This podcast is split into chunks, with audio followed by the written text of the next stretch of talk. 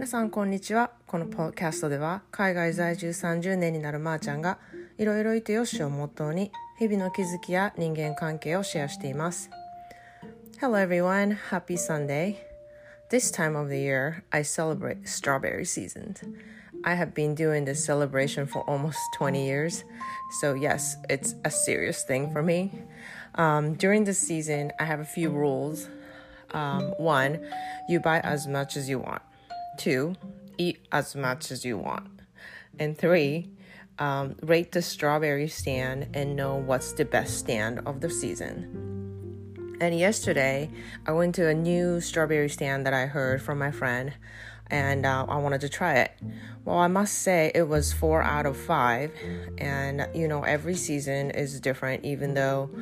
it's the same variety of the strawberry and the same stand, um, just like other crops. It's, it's pretty different every year. Um, but I have this one stand that is absolutely phenomenal every single year, no matter what. Um, so now you know that I'm a strawberry freak and I am actually proud of it. 皆さんいかがお過ごしでしょうかえっ、ー、と昨日のポッドキャストで あのバイリンガル教育の反応をたくさんいただきましてあのありがとうございます。と私が面白いって思っててもこうちわだけで面白くってこうみんなに伝わらない面白さやったらどうしようかなっていうのがいつもあるのであのやっぱりその辺は笑かしてなんぼな関西魂がこう海外在住30年でもやっぱりあるんかなと思ってあの日本語はねどんどん退化していくんですけど恐るべしあの関西魂まだ居座っております。でそんなでね今日は昨日のちょっとエピソードで付け加えてお話ししたいことがあります。それは昨日の話ではこう子供たちは何の問題もなくこう日本にね溶け込んで生活してたなんかもうすごい適応性能力みたいなのが抜群みたいに感じられてるような感じがしてちょっとそこは違うなと思って今日はちょっと子供たちが苦労したところっていうのを話したいと思います。で私の上のこの高大はねずっと昔からこう勉強がすごくできて成績が良くてっていうなんか自分でのやっぱプライドがあってねでそれが彼の自信にもなっていたんですね。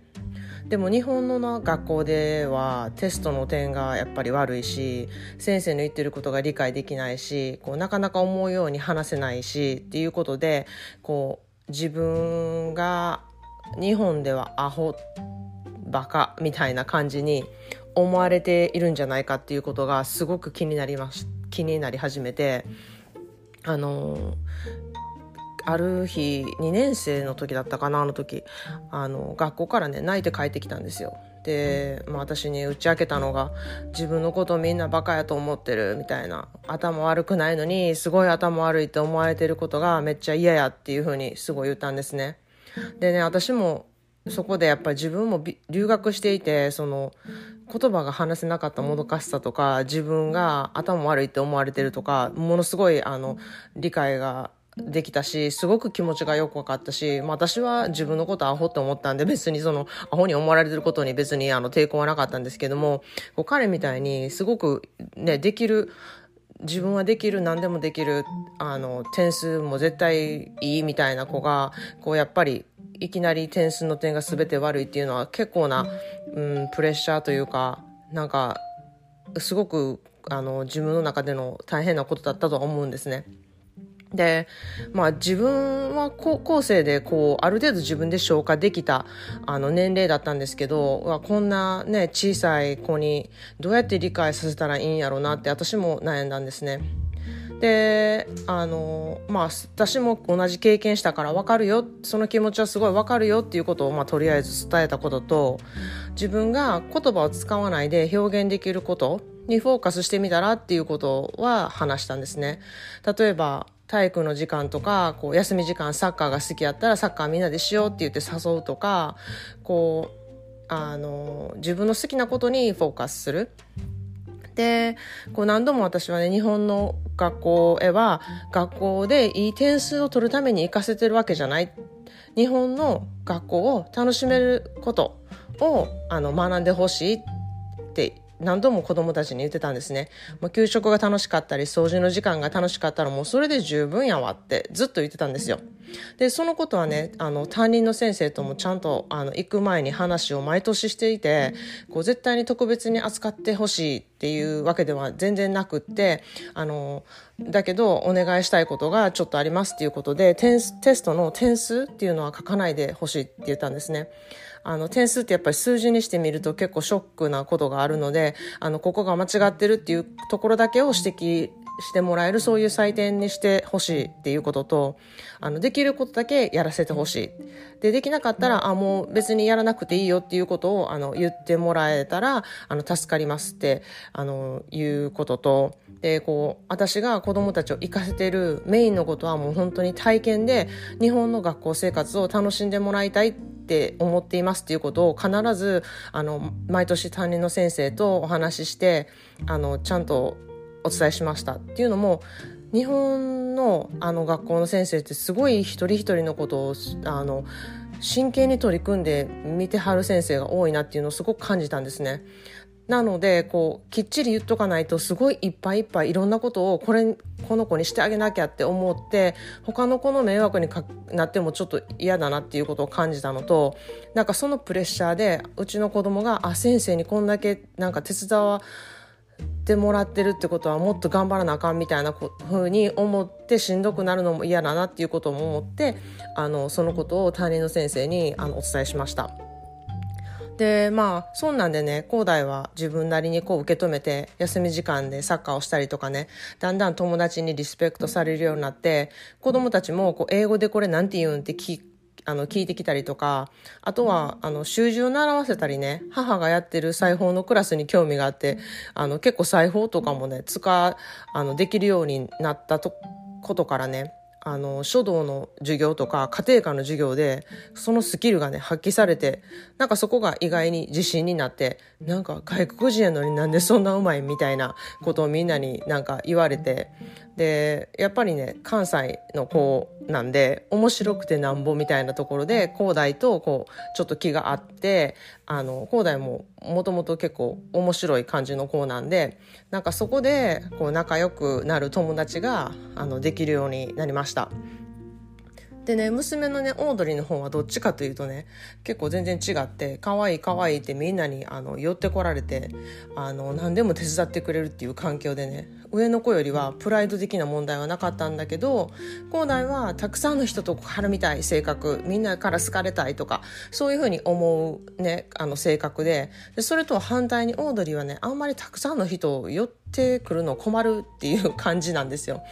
で、こう、なんで見かけのことばっかり言われるんか分かれへんみたいないな感じで、もうほんまになんでこう、世界は矛盾してるねんって私はいつもこの2人の子供を育ててね、思うんですけれどもね。なんか2人ともやっぱ性格がちょっと違うんで、受け取り方も全然違うし、あの、どうやって接していくかっていうのも全然違うんで、なんか同じように育てるっていうのは案外良くないんだなって思ったりもあのします。ですこういう経験からこう広大はねプライドなんて持ててもなんか聞かないことっていうことが環境によってあるんだなっていうこととなんか笑いはこういろんなシチュエーションを救ってくれるっていうことを学んであのオードリーは自分が居心地いい人との付き合い方をこう日本のね学校で学んだ気がします。どれもね